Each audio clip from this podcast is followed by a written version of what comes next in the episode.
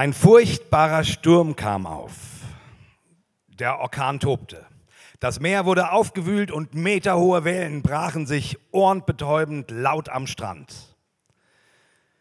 Nachdem das Unwetter langsam nachließ, klarte der Himmel wieder auf. Am Strand lagen unzählige, äh, am Strand aber lagen unzählige von Seesternen, die von der Strömung an den Strand geworfen worden waren. Ein kleiner Junge lief am Strand entlang, nahm behutsam Seestern für Seestern in die Hand und warf sie zurück ins Meer. Ein Mann, der die Szene eine Zeit lang beobachtet hatte, ging zu dem Jungen und sagte, du dummer Junge, was du da machst, ist vollkommen sinnlos. Siehst du nicht, dass der ganze Strand voll von Seesternen ist? Die kannst du nie alle zurück ins Meer werfen. Was du da tust, ändert nicht das Geringste. Der Junge schaute den Mann einen Moment lang an. Dann ging er zu dem nächsten Seestern, hob ihn behutsam vom Boden auf und warf ihn zurück ins Meer. Zu dem Mann sagte er, für diesen hat es etwas geändert. Ja, ich freue mich, wie gesagt, riesig darüber, dass ich heute über diese wundervollen Verse aus dem ersten Johannesbrief sprechen kann, die der Tim David vorhin vorgelesen hat. Ich weiß nicht, ob euch das aufgefallen ist. Das waren sechs Verse und da kam 13 Mal das Wort Liebe oder Lieben drinne vor. Sechs Verse, 13 Mal Liebe oder lieben. Wow, da kriegt man schon irgendwie so einen rosaroten Flash, oder? Gott ist die Liebe, ruft uns der Verfasser dieser Verse leidenschaftlich entgegen. Und ähnlich wie bei dem kleinen Jungen in der Geschichte höre ich da nicht nur Begeisterung, sondern auch eine gehörige Portion Trotz heraus. So als würde er gegen alle Zweifel und Anfragen, die man als vernünftiger Mensch so naiven Worten erwidern möchte, keck sein, doch, entgegenhalten. So in dem Ton von, dann geh doch zu Netto. 13 Mal. Liebe, Liebe, liebt, lieben, Liebe, Liebe, liebt, lieben. Gott ist die Liebe. Doch, ist er. Wenn ich den Inhalt des christlichen Glaubens mit einem Satz zusammenfassen sollte, dann würde ich diesen Satz wählen. Gott ist die Liebe. Damit ist alles gesagt. Mehr braucht es nicht. Darum dreht sich die Welt. Gott ist die Liebe. Für den Autor unserer Verse ist die Liebe die Antwort auf alles. Wer ist Gott? Wie erkennt man, ob jemand Kontakt zu Gott hat? Worum dreht sich das Leben? Die Liebe, die Liebe, immer wieder die Liebe. Und ja, ich weiß, das habt ihr schon oft gehört. Vielleicht sogar zu oft. Man neigt rasch dazu, ja, ja, kenne ich schon, Liebe, ja, ja, ja, ja, ja, ja und dann zur Tagesordnung überzugehen. Deshalb ist die, ist die Gesamtperspektive, die der Text uns anbietet, meines Erachtens so wichtig und hilfreich. Denn alles, was er möchte, ist, dass diese vier Worte, Gott ist die Liebe, eben nicht bloß ein viel gehörter Vers bleiben, so der Evergreen unserer Poesiealbum-Theologie. Etwas, wo man bei Facebook gefällt mir klickt. Nee, nee, nee, nee, nee, nee, nee, nee. Er soll Atem kriegen, Pulsschlag, lebendig werden. Ich lese die Verse einfach nochmal vor. Ihr Lieben, lasst uns einander lieb haben. Denn die Liebe ist von Gott. Und wer liebt, der ist von Gott geboren und kennt Gott. Wer nicht liebt, der kennt Gott nicht. Denn Gott ist die Liebe. Darin ist erschienen die Liebe Gottes unter uns, dass Gott seinen eingeborenen Sohn gesandt hat in die Welt, damit wir durch ihn leben sollen. Darin besteht die Liebe. Nicht, dass wir Gott geliebt haben, sondern dass er uns geliebt hat und gesandt seinen Sohn zur Versöhnung für unsere Sünden. Ihr Lieben, hat uns Gott so geliebt, so sollen wir uns auch untereinander lieben. Niemand hat Gott jemals gesehen. Wenn wir uns untereinander lieben, so bleibt Gott in uns und seine Liebe ist in uns vollkommen. Habt ihr mitgezählt, ja? 13 Mal. Ein paar Vorbemerkungen, bevor ich konkret auf den Text eingehe. Und ich glaube, die sind wichtig, weil den Text habt ihr alle schon mal gehört. Das Wort Liebe kommt jeden Tag aus dem Radiolautsprecher.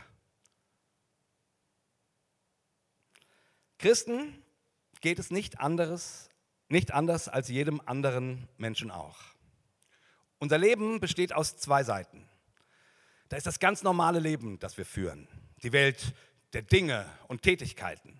Aufstehen, anziehen, Zähne putzen, ein Lied auf dem Weg zur Arbeit summen, tanken, Geld verdienen, essen, trinken, zu viel Alkohol dann und wann, Kopfschmerzen, irgendwann schlafen. Gespräche mit Menschen, die wir mögen und Auseinandersetzungen mit Leuten, die uns auf den Zeiger gehen. Das ganz normale Leben eben, die reale Existenz, die anfassbare Seite. Und dann ist da die Welt in uns drin.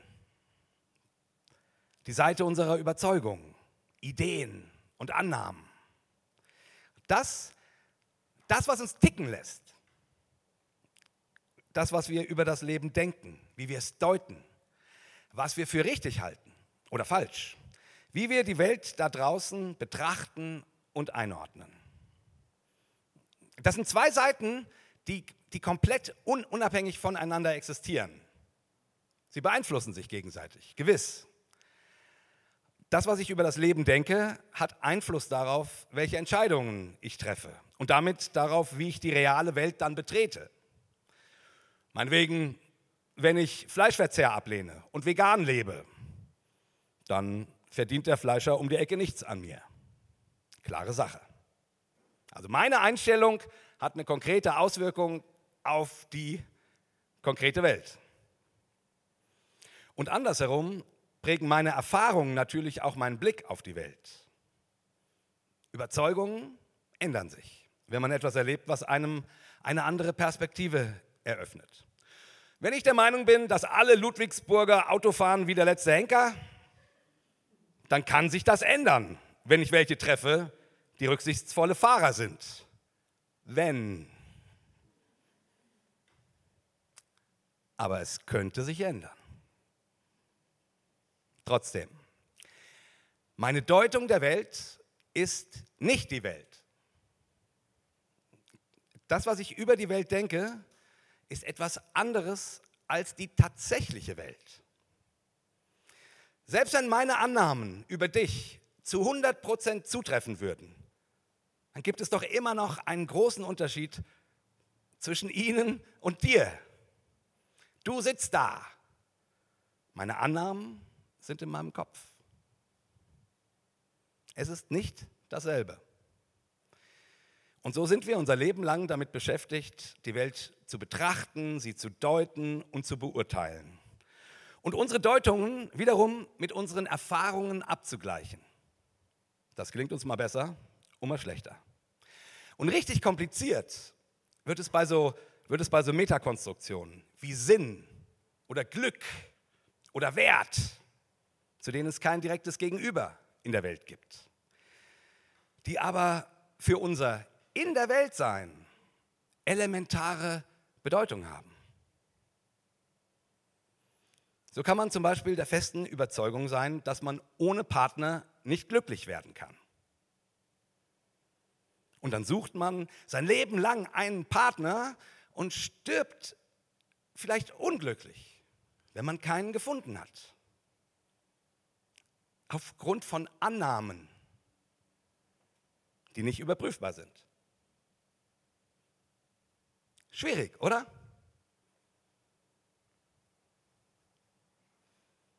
Denk mal drüber nach. Was sind deine Konzepte?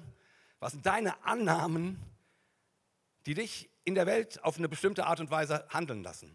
Die dich Dinge suchen lassen? Was sind die, die Dinge, denen du hinterherjagst, weil du etwas Bestimmtes annimmst? Davon gibt es wahrscheinlich unzählige. Die Welt in unserem Kopf ist genauso wirkmächtig wie die, in der wir uns die Zähne putzen. Das ist so. Und manchmal denke ich, dass sie sogar unter Umständen die einflussreichere von den beiden ist. Die religiöse Welt ist nun eine, die sich fast ausschließlich auf der Ebene der Annahmen abspielt. Gott ist ja ähnlich wie Glück zunächst mal ein Konzept in meinem Kopf. Eine Vorstellung, die sich unmöglich überprüfen lässt. Eine Wundertüte aus Annahmen. Dazu kommt, dass der wahre Gott, sollte er existieren, per Definition undenkbar sein muss. Was all meinen Gedanken und Annahmen von vornherein die bittere Ahnung des Irrtums unterjubelt. Es ist schon verrückt. Wenn ich mich in Gott nicht irre, war es nicht Gott. Wenn ich mich in Gott nicht irre, ist es nicht Gott gewesen. Lass das mal kurz sacken. Oder andersherum ausgedrückt, behielte ich mit meinen Annahmen über Gott recht, dann muss ich herausstellen, dass ich über jemand anderes nachgedacht habe.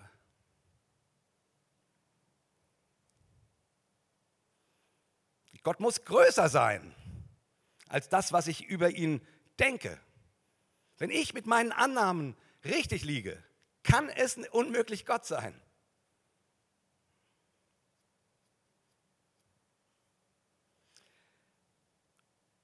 Das kann einem irgendwie einen Knoten ins Gehirn machen, oder?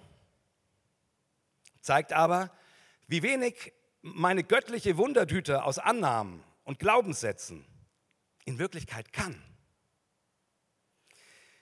Und Johannes greift das in unserem Text auf, wenn er in Vers 12 schreibt, niemand hat Gott jemals gesehen. Niemand kann sagen, dass er weiß, wie Gott ist.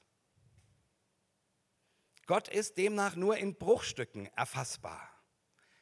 Er, sie, es.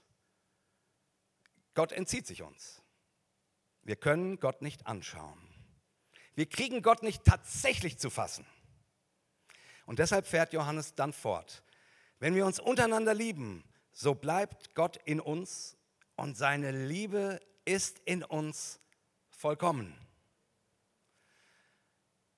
Was sagt uns das? Das sagt uns, dass das einzige zuverlässige Messinstrument für Gott laut Johannes demnach die Liebe ist. Und zwar die Liebe unter Menschen. Nicht das, was du singst, nicht das, was du denkst oder glaubst. Die Liebe. Vielleicht hängt ja der eine oder andere von euch noch an meinem Satz, dass sich unser Glaube an Gott fast ausschließlich auf der Ebene der Annahmen abspielt. Aber glauben wir Christen nicht, dass Gott Mensch geworden ist? Also gerade die Unüberbrückbarkeit hinter sich gelassen hat und uns Menschen in Jesus begegnet ist. Und ist er damit nicht auch aus der Welt der Annahmen getreten? Ja, das glauben wir. Und Johannes greift auch genau das auf, wenn er in Vers 9 definiert, was er mit Liebe meint. Er sagt, darin ist erschienen die Liebe Gottes unter uns, dass Gott seinen eingeborenen Sohn gesandt hat in die Welt, damit wir durch ihn leben sollen. Gott ist nicht mehr unnahbar. Gott ist nicht mehr verborgen. Gott hat sich gezeigt. Er ist in unsere Welt der Dinge, der Anfassbarkeiten getreten und hat sich geoffenbart. Und in Vers 10 führt Johannes den Gedanken fort und sagt, darin besteht die Liebe. Nicht, dass wir Gott geliebt haben, sondern dass er uns geliebt hat und gesandt seinen Sohn zur Versöhnung für unsere Sünden. Am Kreuz, sozusagen im Schmerz der Anfassbarkeit der Anfass Anfassbarkeiten, hat Gott gezeigt, wie er wirklich ist. Eben nicht der, der Zampano des griechischen Götterhimmels und auch keine unnahbare, weltfremde, graue Göttereminenz, sondern ein nackter Mensch, der sich mit seiner Schöpfung vereinigt, um ihren Schmerz heil zu lieben. Hier wird, hier wird gezeigt, was Liebe meint. Gott hat uns zuerst geliebt. Und davon ist keiner ausgeschlossen. Niemand. Ob Freund oder Feind. Alle gehören dazu. Welche Hautfarbe du hast. Wen du liebst. Was deine sexuelle Orientierung ist. Alle gehören dazu. Ob du reich bist oder arm. Es gibt keinen Unterschied. Alle gehören dazu. Lieber lässt Gott seinen Feinden den Triumph, als vom Kreuz herunterzusteigen und überlegen zurückzuschlagen. Seht, welch ein Mensch, seht das Gesicht Gottes, welches uns in Jesus Christus erschienen ist. Das ist es, was wir Christen bekennen und glauben.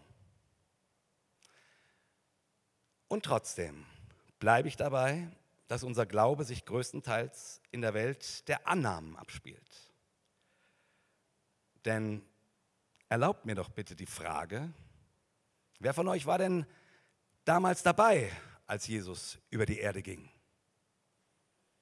Wer von euch hat denn seine Hand an das Kreuz gelegt, an das sie ihn schlugen? Hat einer von euch im leeren Grab gestanden oder seine Finger in die Wundmale des Auferstandenen gelegt?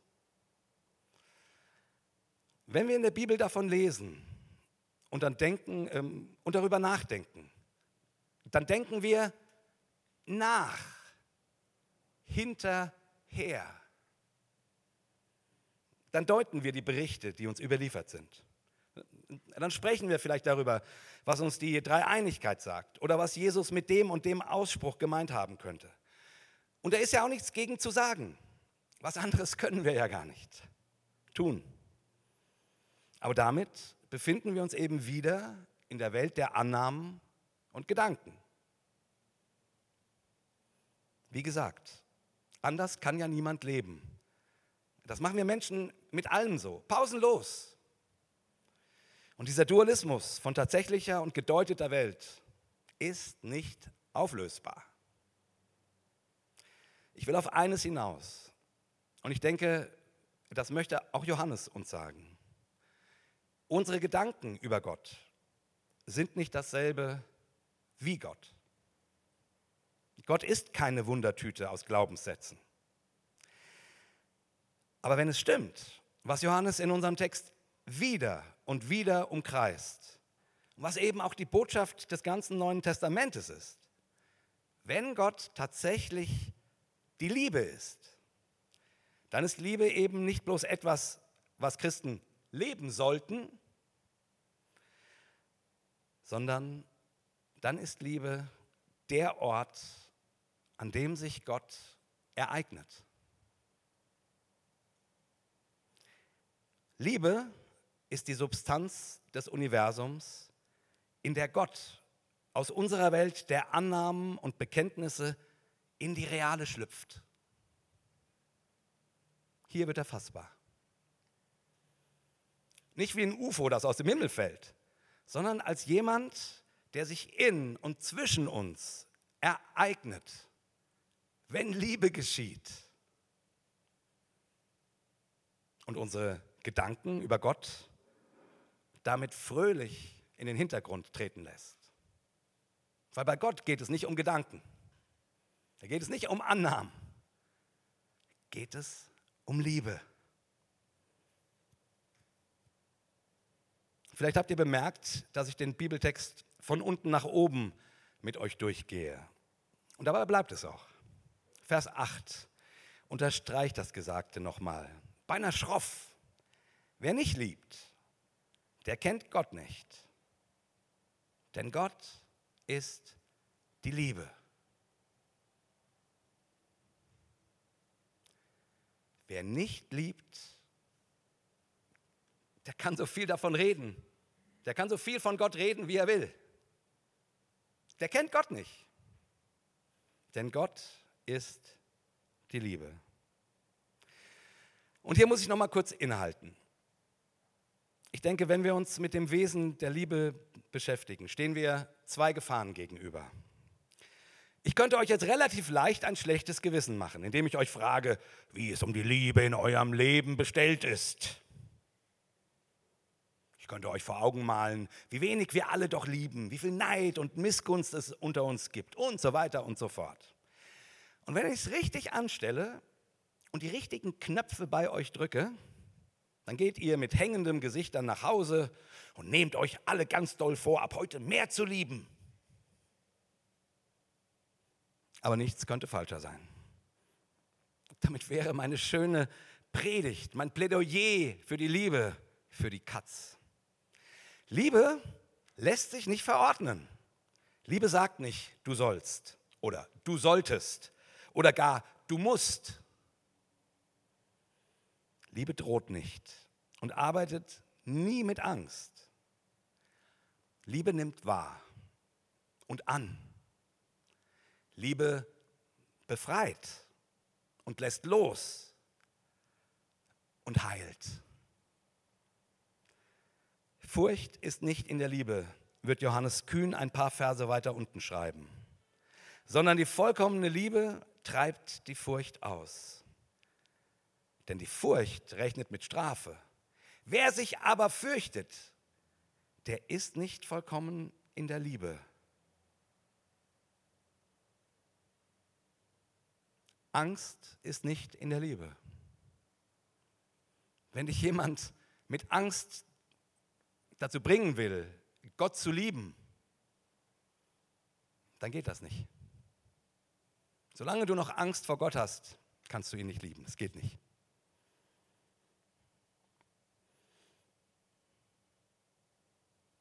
Furcht ist nicht in der Liebe, sondern die vollkommene Liebe treibt die Furcht aus. Und dann sagt Johannes in Folge, wiederholt er noch einmal, was auch in unserem Text steht. Lasst uns lieben, denn er hat uns zuerst geliebt. Lasst uns lieben, denn er hat uns zuerst geliebt. Und das ist natürlich der Clou. Gott hat uns zuerst geliebt. Du kannst nur geben, was du empfangen hast. Also lass dich von Gott lieben, solange bis du überläufst. Und mir ist natürlich klar, dass das oft leichter gesagt als getan ist. Wir haben alle unser Leben mit allem Schönen und Schwierigen. Und da ist es oft gar nicht so leicht, zwischendrin Platz dafür zu haben dass Gott vor Liebe für uns ganz Meschugge ist. Es ist nicht so leicht, das im Leben zu entdecken. Und glaub mir, ich verstehe das. Mir geht es genauso. Aber Liebe ist und bleibt das, worum sich alles dreht. Liebe ist die Substanz, in der Gott in dein reales Leben hüpft. Die zweite Gefahr, wäre, dass wir aus der Welt der Gedanken über die Liebe nicht herausfinden. Ich meine, ist ja schon auch witzig, ne? Ich sage, wir sollen aus der Welt der Annahmen heraustreten und die Liebe finden. Und womit mache ich das? Mit einer philosophischen Rede. Na geil. Aber ich weiß nicht, wie ich das sonst machen soll.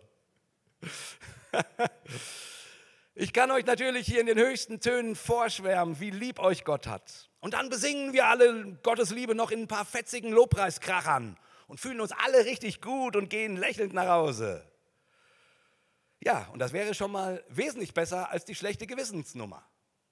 Sicher. Aber letztlich würden wir dann immer noch in der Welt der Glaubenssätze und Annahmen feststecken. Aber theoretische Liebe ist nun mal keine Liebe. Liebe ist kein Gedanke. Liebe ist eine Erfahrung. Theoretische Liebe gibt es nicht. Denn darum geht es ja gerade bei der Liebe, uns zu verbinden, den anderen wahrzunehmen, füreinander da zu sein, uns nicht zu trennen. Interesse, Empathie, Wohlwollen, Verzeihen. Johannes beginnt unseren Textabschnitt mit den Worten, ihr Lieben, lasst uns einander lieb haben. Denn die Liebe ist von Gott. Und wer liebt, der ist von Gott geboren und kennt Gott. Fang einfach irgendwo an und vertraue darauf, dass du aus Gott geboren bist. Wie der kleine Junge am Strand, Seestern für Seestern. Es macht nichts, wenn du nicht den ganzen Strand schaffst. Für die eine Situation, für den einen Moment geteilter Liebe lohnt es sich. Frank Schäfer, den ich sehr schätze, erzählte mal, dass er in einem orthodoxen Kloster einem Mönch begegnet ist, der ihm mit seiner ganzen Ausstrahlung total umgehauen hätte. Also, ihr kennt das vielleicht, diese Art Mensch, dem Friede und Liebe aus jeder Pore zu strömen scheint. Und er fragte ihn schließlich, was er denn tun müsse, um solch ein Mensch zu werden. Und er erwartete nun, dass der Mönch ihm irgendwelche Exerzitien oder Meditationstechniken empfehlen würde. Aber dieser sah ihn nur eine ganze Weile lächelnd an und sagte schließlich, seien Sie nett zu Ihrer Frau.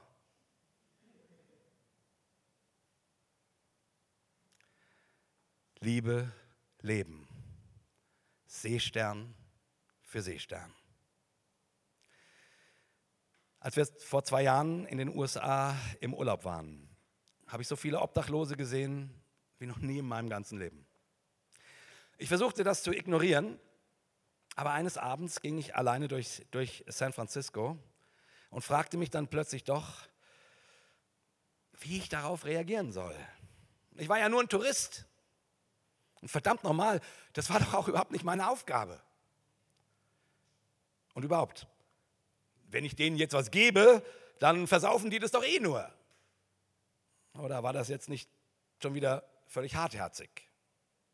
Ihr kennt das vielleicht. Eine Million Gedankenfetzen, die über dich herfallen, während du an einem irre vor sich hin brabbelnden, stinkenden Knäuel aus Haaren und Plastiktüten vorbeigehst und dich eigentlich gerne abwenden möchtest, aber dann doch irgendwie ein schlechtes Gewissen dabei hast. Kopfchaos. Ich bin nicht stolz darauf, aber irgendwer hat da tatsächlich in mir die Nase gerümpft. Und plötzlich habe ich mich daran erinnert, dass Jesus mal gesagt hat, dass man ihm, Jesus, etwas geben würde, wenn man einem Bedürftigen etwas Gutes tut. Jesus sagt das in Matthäus 25. Tatsächlich, genauso. Was ihr einem meiner geringsten Brüder tut, das habt ihr mir getan. Und dann habe ich mir vorgestellt, dass da Jesus stinkend und wilde Selbstgespräche führend vor mir am Straßenrand sitzt. Das fand ich erstmal ein bisschen seltsam. Würde, würde Jesus Fuck you, Motherfucker vor sich hin brabbeln? Anscheinend schon. Und warum auch nicht? Ich meine, Jesus kann ja sagen, was er möchte. Aber während, während ich so darüber nachdachte, verzog sich langsam, äh, verzog sich mein innerer Nasenrümpfer. Und ich fühlte mich dem Mann etwas näher. Das Knäuel aus Haaren und Plastiktüten wurde wieder ein Mensch. Ein Bruder. Mein Bruder. Jesus. Verdammt nochmal. ich muss zugeben, ich habe ihn da nicht angesprochen oder so. Das habe ich mich nicht getraut. Aber ich fand es erstaunlich, wie sehr sich mein Blick in Sekunden verändern konnte. Und das war vielleicht noch kein geretteter Seestern, aber ein kleiner Schritt auf dem Weg dahin. Fang irgendwo an. Liebe. Darum dreht sich alles. Liebe. Nicht in Gedanken und Worten, sondern in deinem und meinem ganz normalen Leben. Liebe ist die Substanz, in der Gott in dein reales Leben schlüpft. Durch nichts anderes.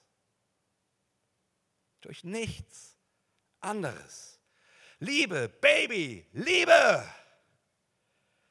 Darum lasst uns lieben, denn er hat uns zuerst geliebt.